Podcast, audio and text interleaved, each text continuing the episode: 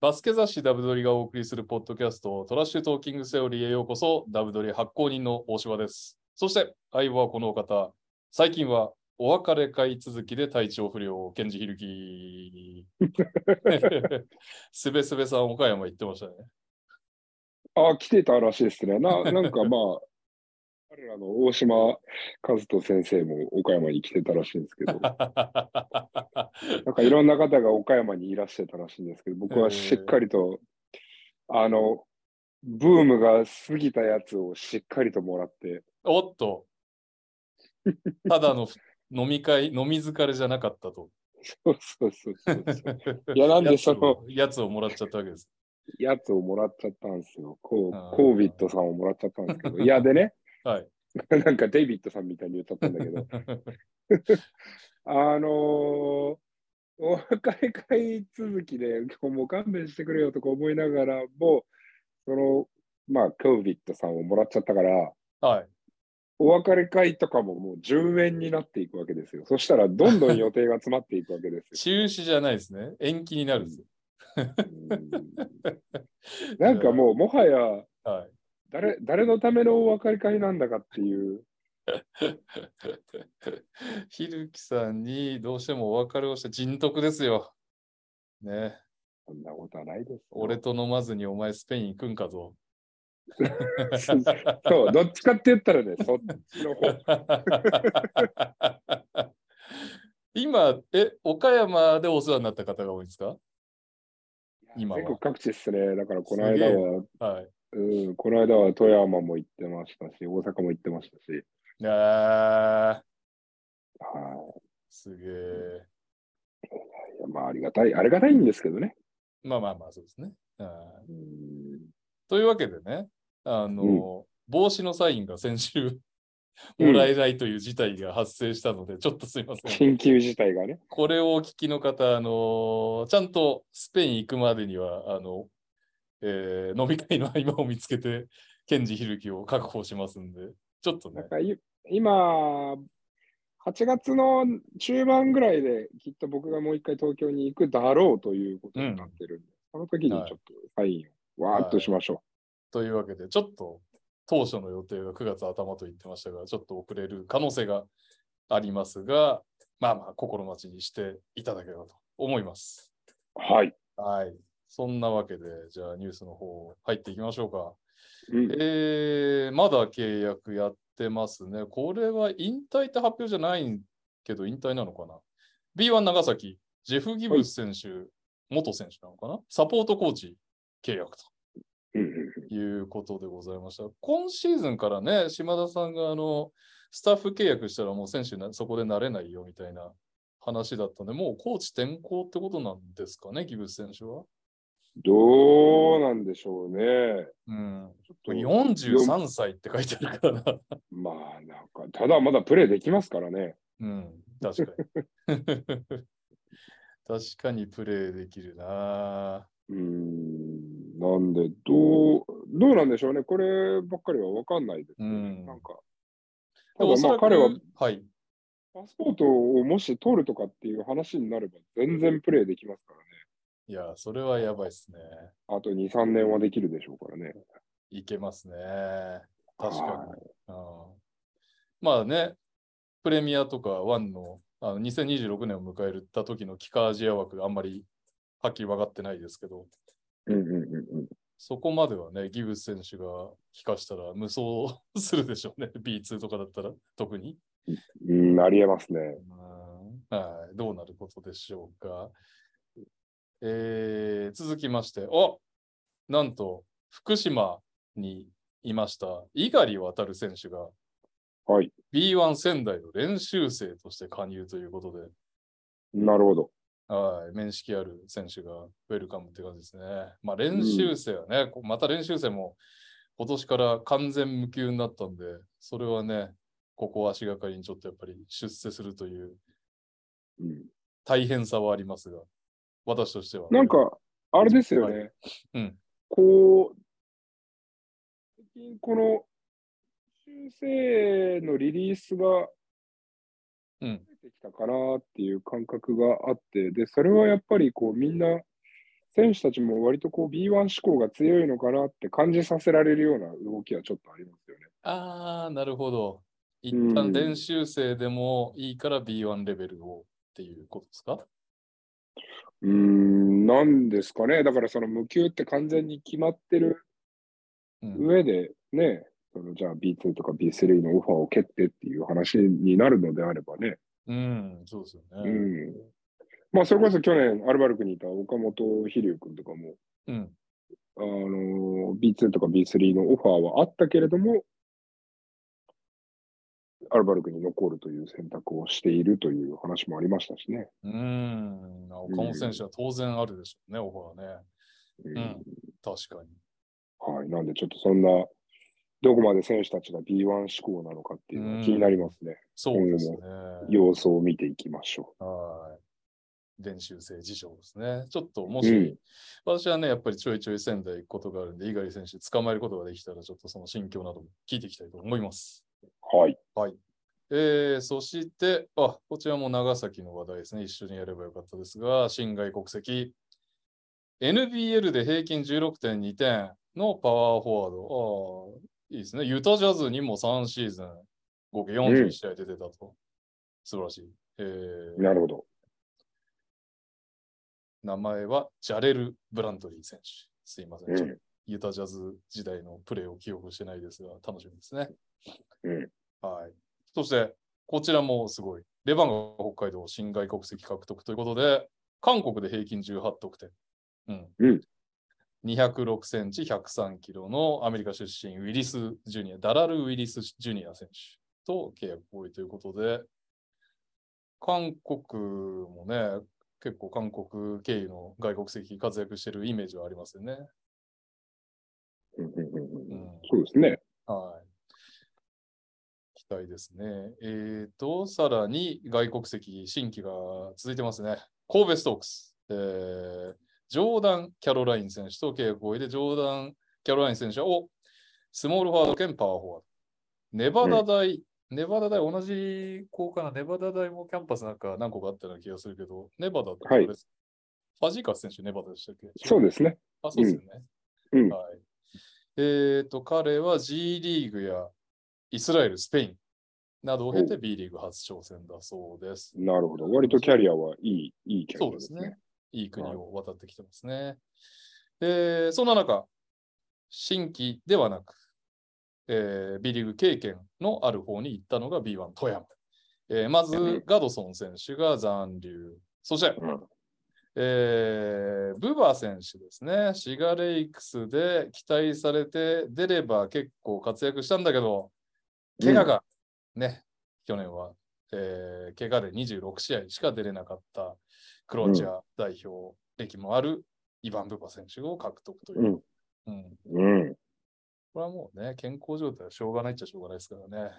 健康にプレーできることをお祈りしております。えーはい続きまして、B2 ならも外国籍3名、契約合意発表ということで、えーシェイク・ムボジ選手、シャキール・ハインズ選手、キャメロン・ジャクソン選手ということで、ムボジ選手は昨シーズンも7、えー B2-2 の1.7ブロック。うんで、えーハインズ選手はストークスでプレーしましたよね。で、えーうん。昨シーズンはドイツに行ってたということです。はい。えーで、ジャクソン選手が唯一 B リーグ初登場ということで、あごついっすね、203センチ、113キロ、パワーフォワード兼センターということです。はい。どうなることでしょうか。いいですね。楽しみだな。あ、そして神戸ストークス、えートレー・ポーター選手と契約継続ですね。うんはい。で、これですよ。驚いたの。えーケイン・ロバーツ選手。うん。アスブレでね、えー NCWA 行くまで1シーズンアマチュア選手としてプレーしていましたが、はい。えー去年はストーニーブルック大学でプレーしていました。えーと、なんと、今シーズンから B リーグ復帰でございます。広島ドラゴンフライズの特別指定選手。特別指定選手プロ契約だそうでございます。うん。はいなるほど。楽しみですね。188センチ、79キロ。アスフェルの時はね、まあ、ポイントガードってあれだったけど、とんでもないプットバックダンクがハイライトでめっちゃ流れてたのを思い出しますね。あの、だから彼はもう大学ではやらないということなのかな。やらないんでしょうね。あ少なくとも NCWA ではやらないんじゃないですかね。プロ契約って書いてあるから。そうですね。うんなんで。まあだから、アビーと同じケースですよね。そういうことです大学のね。途中で、まあ、ケーブスカイもそうか。あ、そうですね。はうん、なるほど。だから結構、NCWA でプレーするよりかは、い。うん日本での価値を見出している選手もちらほらいるということですね。まあ、NCWA もシビアだし、あと体制も結構やっぱりコロコロ入れ替わったりしますからね。まあそうですね、ヘッドコーチとか、まあそのスポーツディレクターとかが変わっちゃうと、もう、あ、今年はちょっとねえなっていうのうんがシーズン前に分かっちゃったりしますからね。しますよね。あとは同ポジに思いっきり有望株取ってきたりね。うん。とかってやると、あれってななりますもんね。だからなんかその辺が結構、日本もそういう感覚はもっとあってもいいかなと思うんですけどね、高校とか大学レベルで選手たちが、はい。あ、監督が変わったら自分が、いやもう監督変わっても自分の力を証明するとかっていうのはね、うんそれはもう結構大変だ、なんていうの、もう素晴らしいなと思うんだけど、評価できるんだけど、マインドセット的には。はい。ただ、現実はね、じゃあその選手が1年生で自分と同じポジションをね、2人も3人もリクルートしてたら、まあ多分お前さんはあまり評価されてないぞという話にはなるから、まあそうなっちゃいますよね。うん、で、なんかそれは別に、僕これいつも言うんだけど、例えば、選手、まあ僕もね、岡山で、じゃあ GM とかをさせてもらっていたりとか、まあはい選手時代もそうですけど、はい。チームのローテーションから外れたりとか、チームの構想に入らなくて契約外になっちゃったりとか、うん。これは、まあもちろん圧倒的なパフォーマンスうん。が、ね、泣く子も黙るパフォーマンスをするのであれば、別にそれはね、悩む必要なんかないんだろうけれども、それはほら、日本で言ったって、うん両手で数えるぐらいのものじゃない。ああ、もうこの選手はどこに行っても誰もが欲しがるみたいまあだから河村勇輝とかそういうことですよね。な。うんそうそう、田中大輝とか。田中大輝いや、変な話だって、河村勇輝だってチームによっては、あ、うちは別に河村君はいらないかなっていうチームだって、全然 B1、多分全然あると思うし、まあまあ確かにね。島根とか、ねまあそういう意味ではうん。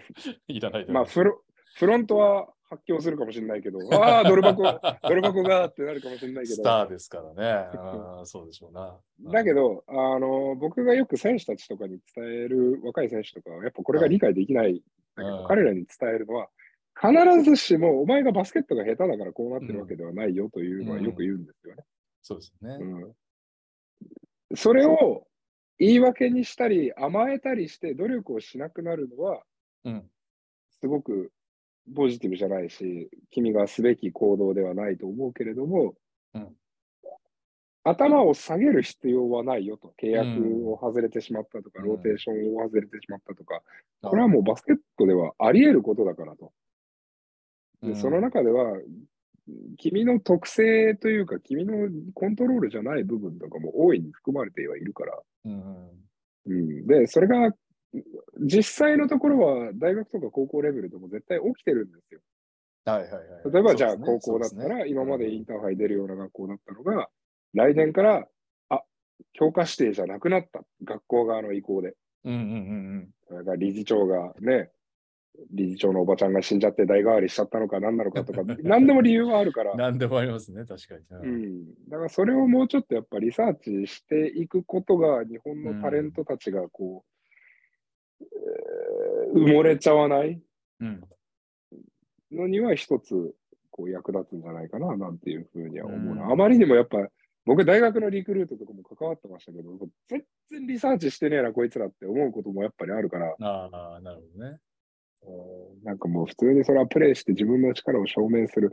わかる。俺にもそういう時期があったけど、うん甘いよって思う。だからそんなんじゃないでしょって思う。うんで特になんかそのバスケットでプロになりたいんですとか、インカレ出たいんですとかっていう、で、ちゃんと試合に出たいんですって言うから、うんだったらもうちょっと君は、どういう状況に自分が飛び込むのかっていうのを理解して覚悟した方がいいなとは思ったりはするな。うんなるほどね。うんはい。まあそうっすよね。まあ特にでも学生の年代だったらなんか逆にね、こうやってケイン・ロバーツ選手とかがうん。その NCWA を辞めて広島に来ましたとかっていううんのを見ても分かる通り、逆にアドバンテージにできるというか選択肢がね、年いってるより選択肢あんだよっていうね、うん。そうですねいうふうに使った方がいいかなという気がしますね。うんはい。はい。はい。続きまして、えー三円ネオフェニックスの代表取締役社長が1年で交代となったというなるほどニュースんですけど、えっ、と、牛尾信介さんという方が社長だったんですが、えー水野明千葉から来られた方ですね。そうなんですよ。そこそこ。千葉から来られて、大野さんとかを連れてきて、変革をにうん踏み切ったというので、まあね、すごいなとは思ってたんですが、まさかの1年でという流れですね。どうなる ?3 円と。だから、まあ、ね、結構、その3円が千葉勢ぶわーって連れてきたりとか、はいあとはその取締役が、ね、もともとは内部の人間だったんですよね。あの、本郷っていう、はい、それこそ田臥世代の、うん。うん、名選手だった。で、彼が社長だったんだけれども、はいで、その前は、えー浜竹さんっていう、その彼も、ど二人とも OSG 出身なんで。はい。で、そこから外部の人間になって、うん。変革だって言って、スタッフ、現場だけじゃなくて、フロントスタッフとかも、ぶわーっていろんな人間が入うんってきて、っていうのは結構業界では、おおなんか3円、面白いことやってんなというか、うんなんか起きてんなっていうのはやっぱり旗から見てて分かったんですけど、はい。これがまた、えっと、内部の人間に戻るんで、そういうことですね。はい。うん、何かをこう 感じずにはいられないですよね。確かにね。何らかの政治的な動きがあうんったのかもしれないですね、内部で。うんでもまあ、だから、いいい方向にもちろん行けばいいなとは思うし、その、はい。ね、3円も歴史があるクラブなんで、うん。そうですね。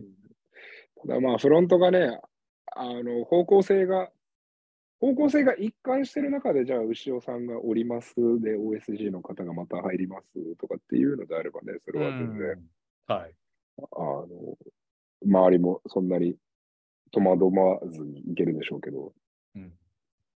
これがね、やっぱりフロント並びにクラブの指針であったり方向性っていうのがね、はっきりしていない、ぶれてしまうチームっていうのはどう、選手もやっぱり活躍することは、僕は今までバスケットを見てきて、あんまり見たことないですね。うんあそこめっちゃ強いんだよな、でもフロントぶっ壊れてんだよなっていうのは。あんまり見たことないですよね。まあ、ゼロじゃ1ないかな年ですもんね。うん。あんまりないですね。じゃあ、今年の3円は、そういう意味でも注目ですね。うん。はい楽しみです。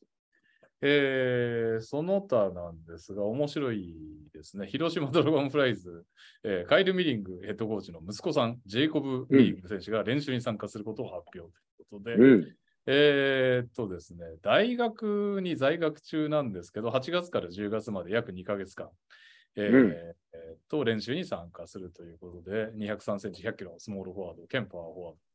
まあ、いいですよね。外国籍、まあ、ただでさえね、8月なんかは、えー外国籍自身が来日してなかったりとかもあるし、うん。えー来日したらしたでね、えーっと、5対5やっても、1人いねえじゃねえかとかね、対戦相手が偏ったりとかあって、よくある問題ですけど、このパターンはラッキーですね、広島からしたら多分。うん。はい。えー、はい、続きまして、日本代表、まあ、韓国と、え2連戦やりましたが、今度はニュージーランドとホーム、大田ですね。大田で2連戦やりまして、1試合目は79対72で、なんとニュージーランドに勝利。うんそして2試合目は94対75で負けるという2連戦となりました。いかがですか？うーん、1試合目はね、ちょっとハイライトしか見れなかったんで、なんとも言えないんだけれども。はい。まあ、えっと、その見てない中で言うのであれば、このメンツでよく勝ったなというのは評価できる。まあそうですね。ホーキンソン選手も渡辺裕太選手もいない状況。うん。で、2試合目は見たんですけど、結構相手になってなかったんで、う ん結構不安だなと思わせるうん。うん、ちらほらあった。ただ、メンバーの構成というか、そのローテーションは、うん。まだテストしてるなっていうローテーションではあったので、そうですよね。ほとんどみんなうん10分台でコロコロ、コロコロっていう言い方もあるけど、変えてましたもんね。なので、まあそこが、うん、うんまあ言ってしまえばまだテストマッチだったのかなというところもあったので、うんただ、まあはい傾向としてはやっぱり相手のインテンシティとかうん。が高くなってくると、ディフレクションがすごく多くなってくるイメージ。パスがフレクションされ繋がらないてしまう、引っ掛けられてしまう？んそうはいそうパスがすごくつながらなくなってくるイメージうん。はやっぱりありました。うんなるほどね。なんかリバウンドとかは、うんまあ、もう渡辺選手が入ったりとか、あとチーム全員でやる他にないから、まあ、そこが不安だどうのこうのっていうよりかは、僕はディフレクションの部分の方がすごく気になってて、うん。普段これぐらいでパスが通るだろうっていうところの感覚っていうか危機感というか、うん。そこが相手がエナジーがブワって上がってくるとやっぱり弾かれて、うん。時計が少なくなっって苦しいショットになってっていうのは何回も見られてたんで、はい。そこが気になります。うん。なるほど。はいえーたまに走るサラリーマンさん、エアコンの効いた体育館でバスケできるって幸せですよね。ワールドカップに関して やったんですかね。ワールドカップに関して質問です。1、ダブドリ的に誰が12人選出されます ?2、うん予選は何勝しますか、個人的予想は3勝。ドイツもオーストラリアもフィンランドも接戦で倒します。というのは来てるんで、まあ TTT 的予想しますか、えー、予想す今るえ？予想する？今、まだ15人候補がいるんで、まず3人誰が落ちるかっていう話なんですね。?3 人は、僕は、はい。誰？あと、井上くんかなああそうですね。私も予想3人の中、井上選手入ってますね。めちゃくちゃスリーうまいですけどね。なんか見れば見るほどマジでスリーうまいなって思うんですけど。シュート上手ですよね。いや、めちゃくちゃうまいんですけど、でもプレあのプレースタイルだったらやっぱ5守れてほしいな感はあって、そうすると川又選手とか比喩選手を取るだろうなという想像ですね。うんいや、セットプレーとかになったらめっちゃ置いときたいですけどね、井上選手。うんあんながいいんだったら。あとは、うーん、誰がいたっけなって感じですけど、西田くんかな。いや、それないんじゃないですか、さすがに。いや、あの、僕もうん。一時期西田選手、あ、これきついかなって思ってたんですけど、うん。テーブス選手外したじゃないですか。はいはい。だから第3ガード的な意味合いで、まあ、ポイントガードあれだけ試してたんだったら置いとくんじゃねえかなって予想してるんですけどね。うん、まあ悪いわけではないですからね、ずっと。ううんん、そうですね。はただ、じゃあ誰を弾くんだっていう話になっちゃうから、今、その当落線上にいるのがきっと、えー、渡辺確定、ホーキンソン確定、まあおそらく比喩も確い。定、はえー、吉井確定、い。はい。富永、はい。今5人言ったでしょ？富永、富樫、河村、富樫、河村、馬場、馬場、今8。たち、僕は比江島。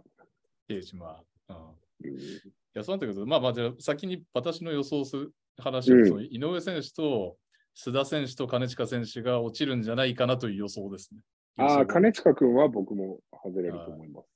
もうめちゃくちゃ入ってほしいですけど、うん めちゃくちゃ期待してるんですけど、なんとなく、こう、若手枠を連れてく雰囲気じゃないように感じますかね、強化試合見てると。そうですね。まあ、須田君、うーん、そうですね。まあ、そう、うん、そうだな。須田君の方が、ぽいかな。うん西田君よりかは。だその辺ですよね。だから須田選手、うん西田選手、原選手、比江島選手あたりのシューティングガードをやれますという選手たちは今戦々恐々とはしてるはずですよね、うん、うん。誰か一人は落ちるだろうと。うん。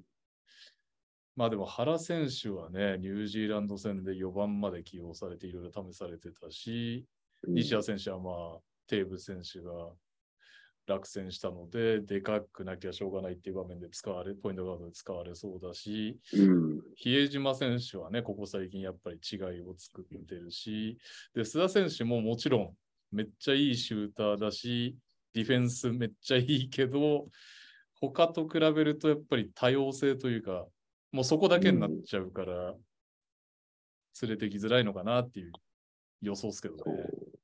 ね。めっちゃ評価高いっていう話も聞いてるんですよね。あの、ホーバスさうんんからすると。うん。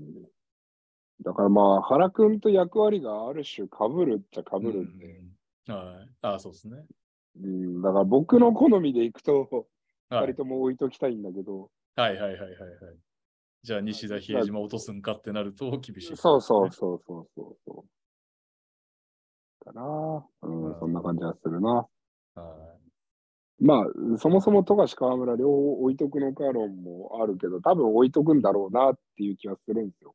い。この使い方で急に落としたら何だったの今までってなっちゃいますもんね。うん。わかんないけど。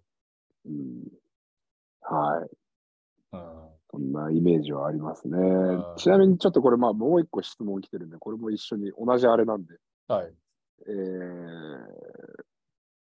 まあ同じではないな。えっと、ユウさんのね、2個目の質問がね、代表チームでは富樫不要論より、ここまでの内容を見ると、馬場不要論ではないでしょうか。馬場選手すいません。お二人はどう思いますかっていうところでいくと、まあちょっとこれもついでにお答はいはい、えしたいんですけど、ゆうさんね。はいはいはい。ううんん。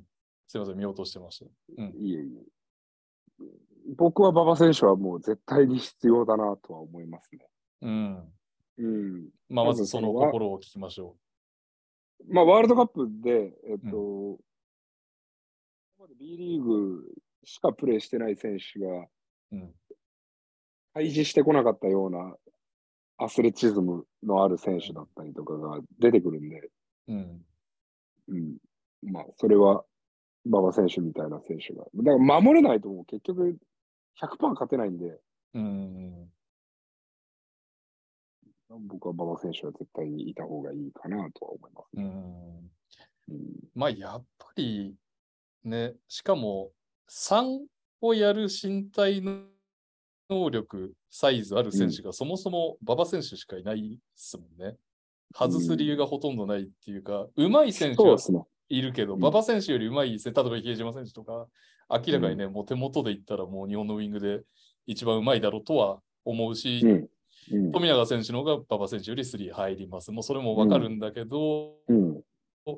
あの、その2も4も、うんこう、なんていうか、守れる 3, うん。3の身体能力みたいなとこって、馬場選手以外、もう誰もいないぐらいのレベルですね。あまあまあ、渡辺選手とか吉井選手を3で使うならまあまあ、あれとしても、うん。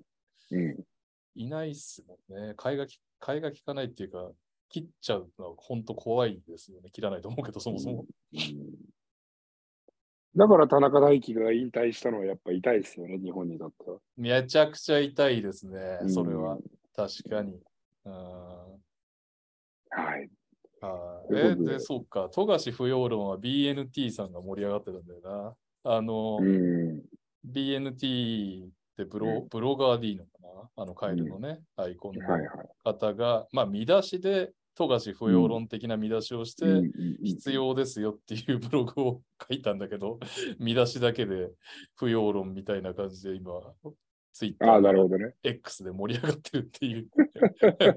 で、富樫選手もうん BNT 選手にギャグなのか何なのか絡みに行って、面白い展開にはなってるという状況なんですなるほど。はいまあ、まあ選手も個人的には必要かなって思う。八村がいるんだったら、まだ理解できなくはない。うんうんうんうん。はいはいはい。やっぱあまりにも日本のオフェンスのバラエティが少なすぎて、そうですね。うん、ワンオンワンができる選手があまりにも少ないし、ツーオンツーができる選手もあまりにも少ないから、うん。まあ僕以前も言いましたけれども、多はい分そのトランジション、トランジションからの、じゃあキックアウトのバスケットだったりとか、カッティングからのペイントタッチキックアウトであったりとか、うん。っていうのをメインの得点源とはしたいと思うんですよ。はい。ね、相手もバカじゃないから、ああ、日本は絶対走ってくるなって分かってたら、いや、そうですね。ねうん、トランジションをじゃあいかにどうやって止めるかっていうことを練習するでしょうし、はい。で、その中で、じゃあ、ボールが停滞してしまったときに、何かを打開できるっていう話になったときに、うん。おそらくは渡辺選手のワンオンワンないし、ツーオンツーないし、えーはい富樫選手のピックアンド、富樫河村のピックアンドロールになると思うんですよね。はい。うんで、それを奪ってしまうと、じゃあ誰が攻めんのっていう話になるから、いや、本当そうっすよね。うん。っていうぐらい、本当にオフェンスの引き出しがないんですよね。はいはい。うん、だから、富樫選手は、僕は今の日本代表においては、うん外せないんじゃないかなとは思います。うん特に八村選手がいないのであれば。うんうんであとはなんか思うのはあれですかね、富樫選手に関して、あれだけ逆にオンボールでやれる選手なんで、まあ、シックスマン起用はありかなっていう気はしてますけどね、ずっと。うんうんうんうんうん。河村選手スタメン置いといて、うん。流れ悪くなった富樫選手がうん。おゴリゴリに、ゴリゴリに攻めていくみたいなね。う ん全然ありな気はしますけど、まあ、うんロスターから外さないだろうな、いくらなんでも。はい。はいそして、たまに走るサラリーマンさんの2つ目で予選は何勝しますか？という話が来てますけど。うーわー期待値で2勝。おマジっすか？いや、め、泣きますね、俺2勝したら。多分。いやー、こんなことが日本バスケ界に起きるんか、メディアやっててよかったって感じになってますね。いやー正直はい。けど。え？ゼロですけど、ああ。勝てる姿が全く思いつかないですけど、うん。うん、八村君いても気がするから僕は。うん。うん、でも、そこをもう節穴と言われようとも俺は期待値込みで2勝。どこですか？ドイツ、フィンランド？倒すなら。フィンランドだろうな。うん。オーストラリアはね、過去にワールドカップ予選で勝ってますけど、メンツが全然違うっすから。うーん、だし、まあ実際のこのトーナメントっていうか、その、本大会仕様うん。のオーストラリアはやっぱ僕は結構クオリティが高い。なんなら僕、表彰台もあると思ってるんで、今回ワールドカップ。あ、なるほど。五輪に続き。うん。まあなんでそうっすよね。ここ数年だってワールドカップも4位？で五輪3位ってチームですもんね。だから、うーん、なんかドイツのインサイド、特に僕ヨーロッパ行く、すごいヨーロッパのバスケを見たりとか、うんデータ見たりしてるんですけど、はい。いいインサイドがいるんですよね。いるんですね。うんてか、ペリメーターのフランツ・ワグナーもめっちゃやばいですけど。そうなんですよね。フランツ・ワグナー、俺、今年オールスター、NBA のオールスターあんじゃねえかなって踏んでるんで、うん。あれをね、渡辺裕太選手がつくんでしょうけど、どれだけ止めれるかっていうの結構楽しみっちゃ楽しみですよね。フィンランドも、いや、だからフィンランドはもうワン、の？日本語読みがちょっとわかんないですけど、マルカネンですか？マルカネン。はい。うん、マルカネンを渡辺選手が奮起して、そこのデュエルを制してうんっていう、で、かつもう渡辺選手の評価もうなぎ登り、サンズでローテーション、みたいなもうストーリーはちょっとなんかすごい期待しちゃいますけど。マルカネン止めたら、もう、いや、すごいっすよ。い。やばいっすよね。はいセブンフッターとかそうね、彼。あんだけボール扱えて。マルカネン止めたらもう完全にエリートディフェンダーの仲間入りですね。ですよね。うん、いや、でもまあ渡辺選手、そのポテンシャルは全然あると思いますし、おそういう評価はされてきてるとは思うんで、トロントとかうん。ネ,、ネッツでも、うん。うん、もちろんグリズリーでもそうだし、だから、うん。で、それが、今まで在籍してたチームは、もう評価されたりして、うん。置いといてもらえてるでしょうし、契約をしてもらえてるでしょうから、だかはい。らそれを、こう、彼を獲得してるチームだけじゃなくて、この NBA の中での通年、うん。うん、共通理解っていうレベルにまで持ってってほしいんで、まあ、このマルカネンと対峙するのは大チャンスではあると思いますうけどね。ん。うんそうでもそうやって名前挙げていくとマジえぐいな。なんか、ただの NBA 選手じゃなくて、ドイツのあのワグナーも、フィンランドもマルカネンも、その、うん普通にエースなんですよね、NBA のチームの。うん、いや、シュルーダーもアトランタではエースでしたからね。懐かしい。うん、あれで一番チーム力があるオーストラリアが一番そういう意味ではマシなのかな。オーストラリアって、でもジョシュ・ギディとかだもうん、いやー、ギディを止められるのはあんまり想像できないですけどね。いや、うちの河村がハーフコートまたがせないですよ、つって。うん、で、ギディ、ギディダメでも、ね、パトリック・ミルスが出てくるんでしょ？ミルズ厄介だなっていうか、ミルズ並んでそうだな。ギディ・ミルズ厄介っすね。ああ、ギディ・ミルズ1、2番とかやられたら結構へこみますね。へこみますね。ボコスカスリー入れられそうだな。ああ、イングルスは怪我してるからお、微妙なのか。なるほどね。うん、しかも NBL の選手も普通にうまいしな、ゴールディングとか。そうなんですよね。でゴールディングめっちゃいいっすよね。いいっすよね。で、島にニック・ケイがいて、デラベドバ、うん、ダンテ・クサム。ペリメータ強いな。ダンテ・エクサムやばいっすよ、ちなみに。長い。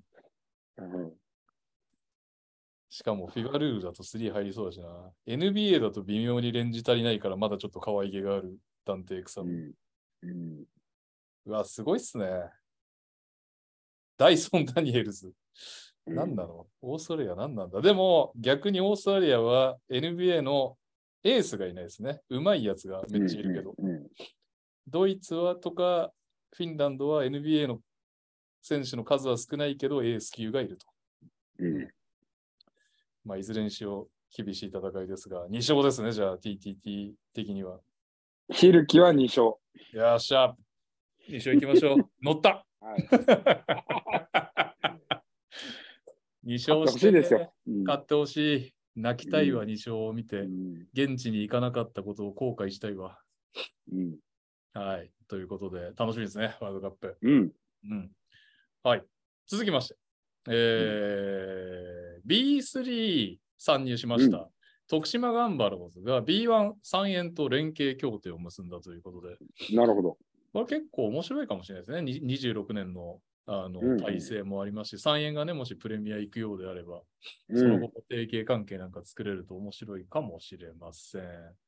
えーちなみに、第1弾で徳島と3円のエキシビジョンが8月31日に徳島ホームであるそうです。なるほど。えーそしてこれが最後かな。気になる話題で、まあ、えーワールドカップも絡むんで一応取り上げますが、えーリッキー・ルビオ選手、はい。もうスペインの不動のうん。司令塔でした、えん。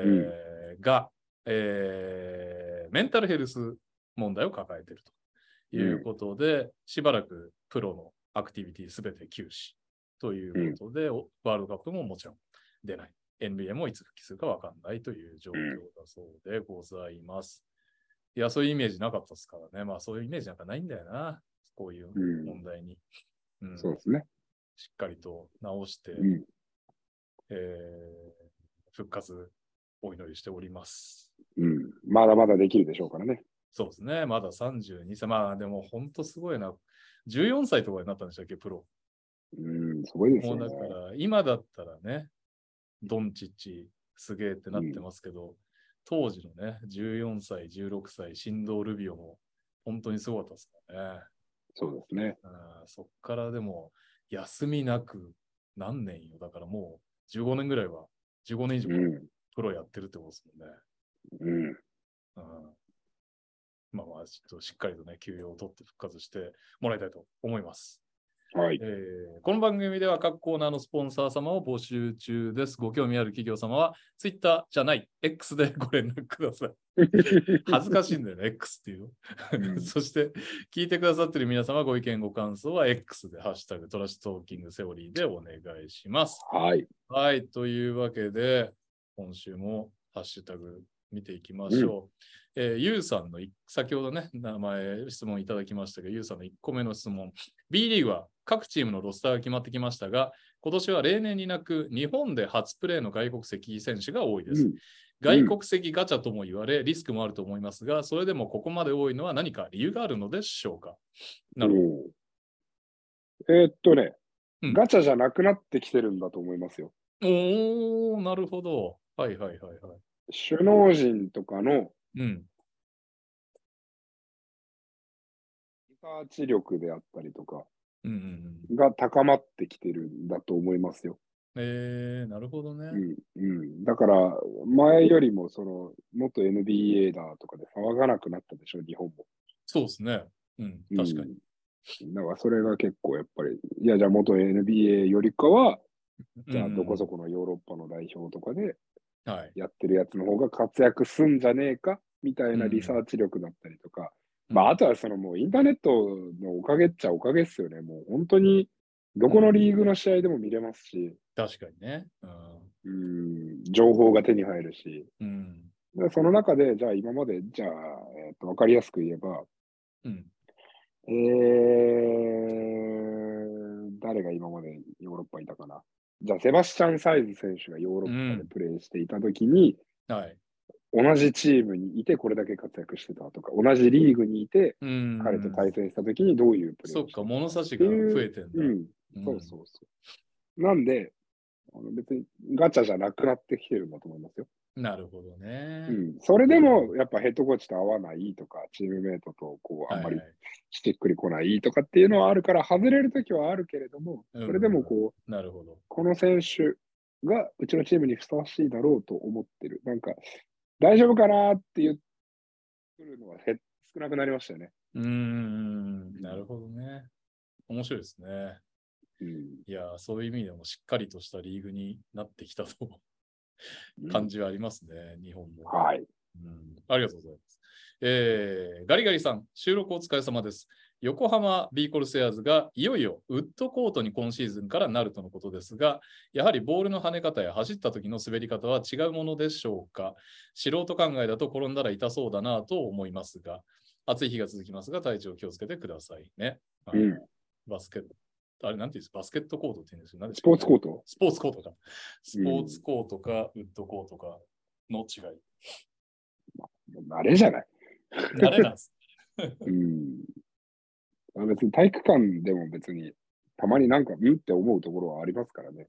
ああ、そうなんですね。まあまあ、そうそうう。ん、まあまあ、うん。うんまあ、日本だとそんなないですけど、ああうん床の弾みがおかしいところがあるわけですね。うん、特には、そんな、選手たちは大丈夫でしょ、プロだから。うん。あれとかはどうなんですか？その、膝とか足首が痛いとか、そういうことも特にない。うん、なんか嫌がる選手はいますけど、僕は思ったこと一回もないですね。ああ、そうですね。うん、特に僕は BJ もプレイしてるし、うん。ならスポーツコートしか使わない 3x3 そうですよね。はい。ずーっとプレイしてるし、うん。別にまあ、それのせいで、どうのこうのって思ったことはないっすね。なるほど。うん。うん。わかりました。はい。はい。ありがとうございます。えー、ハッチさん、いつも配信ありがとうございます。えーさて、先日、長崎で 3x3 のイベントがあり、田中大輝選手がゲストで来て盛況だったようです。そういえば、ひるきさん、3x3 の役員は そのままなんですか？そうだ。また、スペインの 3x3 事情はどんな感じでしょうか？ああ、面白いですね。はい。3x3 の役員は、あれは、えっと、任期があるんで、ああ、なるほど。はい。今年の任期は全うします。うんうんうん。で、スペインの 3x3 事情は、どんな感じ？えっとね、前は結構さ、で、うん。それこそユーロとかの決勝とかに行ってたりとかうん。してたんですけど、最近はちょっとどうなんでしょうね。あんまり気にしてないですね。うーんなんかうん 3X って、東とかが強いイメージありますよね。うんうんううんん。まあ、そうですね。えっ、と、リトアニア、スロベニア、セルビア、はいロシア、うんポーランド。あの辺なんかやたら強いですよね。そうですね。でも、えーっとね、悪くなかったですよ。スペインチームは結構一時期良かったですよ。ああ、そうなんですね。うんそのマラガっていうチームが昔出てて、その時は結構良かったんだけど、うん。ただもう結構あの辺の奴らがおじさんになってるはずなんで、なるほど。で、あんまり僕が、自分が世界大会とかにあんまり出なくなってからあんまり気にしなくなっちゃって。なるほどね。うんいや、ちょっと気になるんで調べておきます。はい、よろしくお願いします。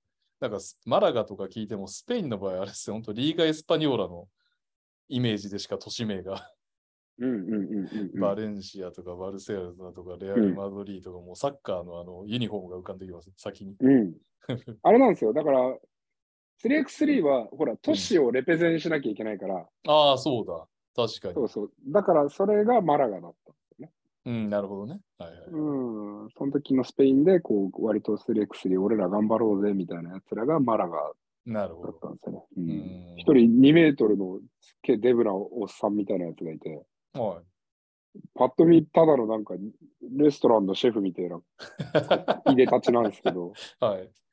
めっちゃパスとかうまくて、ミニ、ミニディバッツみたいな感じのやつがいたんですよ。ええいいっすね。なんかやっぱり、あんまり、なんか5対5でショッキングな人をもう見なくなってきたけど、まだ 3x3 はなんかそういう人が いるから。ああ、そうですね。そうですね。なんか5対5はストッキングな選手、あんま見なくなったっすね。前見なくなはりましたね。普通にうめえなっていう人が多くなったけど。デイビスとか、ね、それこそ変なやつ、サンズの、なんだっけ、あの、でけえのにシュート、外しか打たねえやつ。チャニングフライとかさ。あ、チャニングフライは太ってなかった。あ、彼あもちょっと尖ってるけど、はい。外しか打たない。いやーサンズ、サンズとか、ペイサーズにもいた気がするんだよな。コーンローのデブのやつ、オリバー・ミラーだっけ？あ、オリバー・ミラー。はいはいはいはい。オリバー・ミラーも結構、えー太ってましたね。太ってました。構ワクワクしますよね。ああいう太ってる系のやつは。そうっすよね。うんなんででしたっけ？あの、まあ、太ってるっていうと、ちょっとうんすいません、怒られちゃうかもしれないですけど、長谷川匠選手の兄貴、何さんでしたっけ？うんうんうんうん。長谷川武史？たけしさん。もう、割とあ、や、やつは天才でしたよ。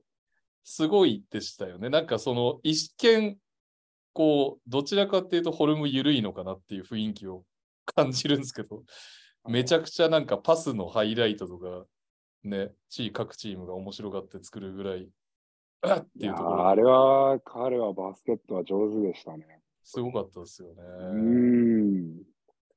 僕はいも彼のキャリアの最後の方しか見れなかったですけど。うんうんうん。うんちなみに、高校の時からあれですからね。そうです。ずっとあれなんですね。とあれです。うんいや、本当見るのがね、楽しみな選手でしたよね。またなんかそういう尖った系が現れるといいですね。そうですね。はい。えーガルシア・パーラさん、ひるきさん、うん。映画メッセージ見ました。えー音楽も含めて良かったです。えー漫画レベル E をお好きとのことで SF 好きとお察ししますが、同じ宇宙系でジョディ・フォスター主演のコンタクトはご覧になられましたでしょうか？もし未見でしたらぜひご覧ください。心に静かに響く系の SF っていいですよね。はい。コンタクト。これは。コンタクトはですね、えーっとねうん当時僕ね、小学校4年生ぐらいだったと思うんですけど、はい。あのー当時好きな女の子を誘って見に行きました。おお、女の子誘っても大丈夫系な映画だったんですか？いやいや、全然ダメでしょ。ダメなんだ、俺見てないからいやだけど。小学4年生が、いや、だからもうアメリカの、なんていうの、エイリアン出てきますよ系じゃなくて、もうガチ SF っていうかなんかこう、ああ、ちょっと哲学的なニュアンスとかも入っちゃうような、こう。難しすぎるわけですね、小学生からしたら。ああ、そうです、そうです。で、うん僕は好きなんですよ。僕はもう小さい頃からずーっと映画、くだらないバラエティ見るんだったら映画見ろって言われて、テレビ消されてたりししてたんで、あ、なるほど。昼木家の方針がそうだったんですね。そうそうそうそううんで、あの、意を決してうん。誘ったんですよ、うん。彼女を。うん。で、見に行って、うん。彼女がもうなんか次の日からあいつ、クラスの女の子たちはもうひるきが映画のセンスが悪いみたいな。なんで金田一少年じゃなかったんだみたいな、なりましたか？なりましたね。で、そっからはもう俺は心に決めたさ、もう女っていう生き物は俺は映画には誘わないと思って。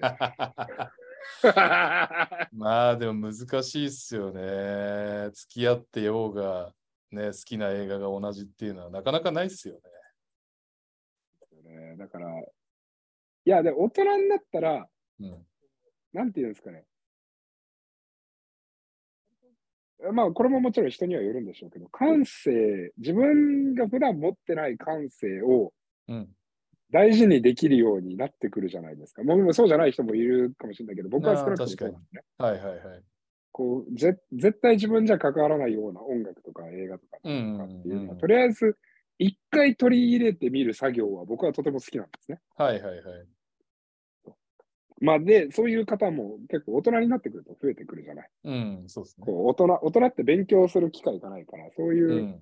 こう欲、知識欲じゃないけど、好奇心とかを刺激するものが好きになるのは、大人になるとこう出てくるから。だからそういう意味では、ね、大人になって、まあそれは男性の方であったり、そう女性の方であっても別に映画を一緒に見に行って、終わってから、うじゃあ、あああだったね、こうだったねとかって、これあんまり嫌がらずにうん。いけるっすけど、もうね、小学校とか、いや俺、中学校の時も似たようなこと一回かましてて、映画終わって出てきて、喫茶店かなんか入ったら、女の子がもう脳が死んだ顔してて、疲れちゃうよ。ダメだこれはダメだ、俺、バカは連れてっちゃダメだと思って。言い方。うーんこれをマジで小学校の同級生のその子に聞かれてたらと思ったら、本当に、そんな、君は素敵な子だったよ。本当にごめんね。俺逆にくだらなすぎて惹かれた時あったあのメリーに首ったけっていうドシモネタの映画をなんか当時好きだった人誘って行っちゃって。僕は。海外にあれがあるんですか？え？海外に縁がある方だったらまだ抵抗というか、免疫があるけど、海外に縁は多少はありましたけどって感じそれでもダメだだった？それでもダメでしたね。しかも俺がうん。彼女が弾いてる横で俺はゲラゲラ笑ってたんでまあうまくいくわけないよねっていうデート かました記憶がありますまあだから、はっきり分かってよかったじゃないですか。確かに付き合う前から会ってなかったっつってそうそうそうそう。いやー、メリーに首ったけ、僕、あれ、いいっすよね。名作だと思います。ひるきさんとは付き合えたか はい。えーっと、お次のお題。とあるチームの箱推しさんが何個来てんだ ?1 個目これですかね。えー B 革新の配信、ようやく聞けました。いつもありがとうございます。B2、B3 優勝を目指すチームを応援することは、ブースターからすると限られたチームだけが立てる場所に立つチームを応援しているという、一種の陶酔感のような報酬みたいなものなのかなと。新しい構想だと、成績による昇降格がなくなると、プレミアムはともかく、新 B1、ネクストのチームを応援する報酬が薄くなって応援しがいがないみたいな感想を新 B1 やネクストのカテゴリーのブースターは思ってしまうかもと感じました。えーブースターの層は変わりそうだなと。さて、 back to back がハードなので、平日開催が増えるという方針は過去からありましたが、平日の地方では来場者減少リスクが怖いと思うのですが、いかがでしょう？交通の便が悪い地方は来場者確保がきついような気がしてます。そんな遠征ばかりでは会社を休めない。あまあ、どちらも起こりうるとは思いますよね、やっぱりね。うん。うん。まあもうそこも含めて企業努力しろっていう、この割とうん無茶ぶりなのをあっちも分かってて、でも頑張んなきゃ ここからを破れねえだろっていうことなのかな。まあそういうことですよね。うん。結局野球とかサッカーはね、はい別に水曜開催とか全然ありますからね。うん。うん。NBA だって毎日やってんじゃんっていう、そこを目指してこうぜみたいなことなんでしょうね、きっと上のうん方は。そうですね。ねまあ、都心部はな、うん、働き方も割と多様だからあれかもしれないけど、地方はいまだにね、普通の会社ね、うん。9 to 5みたいな人たちはうん。結構多いから、うん。なんとも言えないだろうなというような気はしてるよな。うん。うんそうですね都心都心部の方がね、働き方がすごい多様というか、はい。うんなイメージはあるから、うん。開催は、でもまあもう、そこは頑張れってことなんだろうな。それ、まあそ。れでも5000かき集めてこいってことなんだろうな。うん。まあそういう意味では一つね、えー沖縄なんかは言うて、まあ、アウェーとかね、うん。いけないじゃんっていう、なかなか気合い入れないといけないじゃんっていう立地だけど、まあ、観客集めてますからね。そうですね。あれを希望の星として。だったらね、本州の平日開催だっていけないことはないだろうという。うん。わかんないけど。まあ、こればっかりちょっとやってみないとわかんないことが多いですけど、企業努力ですね。本当ここは、今ね。フロント側は戦々恐々とはしてるでしょうね。うん。うん。はい。えー、っと、あ、KK さん、ひるきさんの飲食店行ってみたい。いつか実現してほしいな。えーえー太陽枠川さん、B 革新の議論番組の中では、ケンジさんがターゲット顧客の想定から議論をスタートさせてるから TTT が一番しっくりきた。ありがとうございます。はい、うんそんなとこですかね。はい。はい。というわけで、えーまだスペインにいる、スペインに行く前のひるきさん、えーはい捕まえてね、えーっと、帽子、とにかく帽子ですよね。はい。やりますんで、その情報も、えーまた更新していこうと思います。というわけで、えー、ひるきさん、今週もありがとうございました。ありがとうございました。えーあ、そっか。来週は私がお休みをいただく関係で配信はいありません。また、はい。再来週もぜひ聞いてくださいね。バイバイ。バイバイ。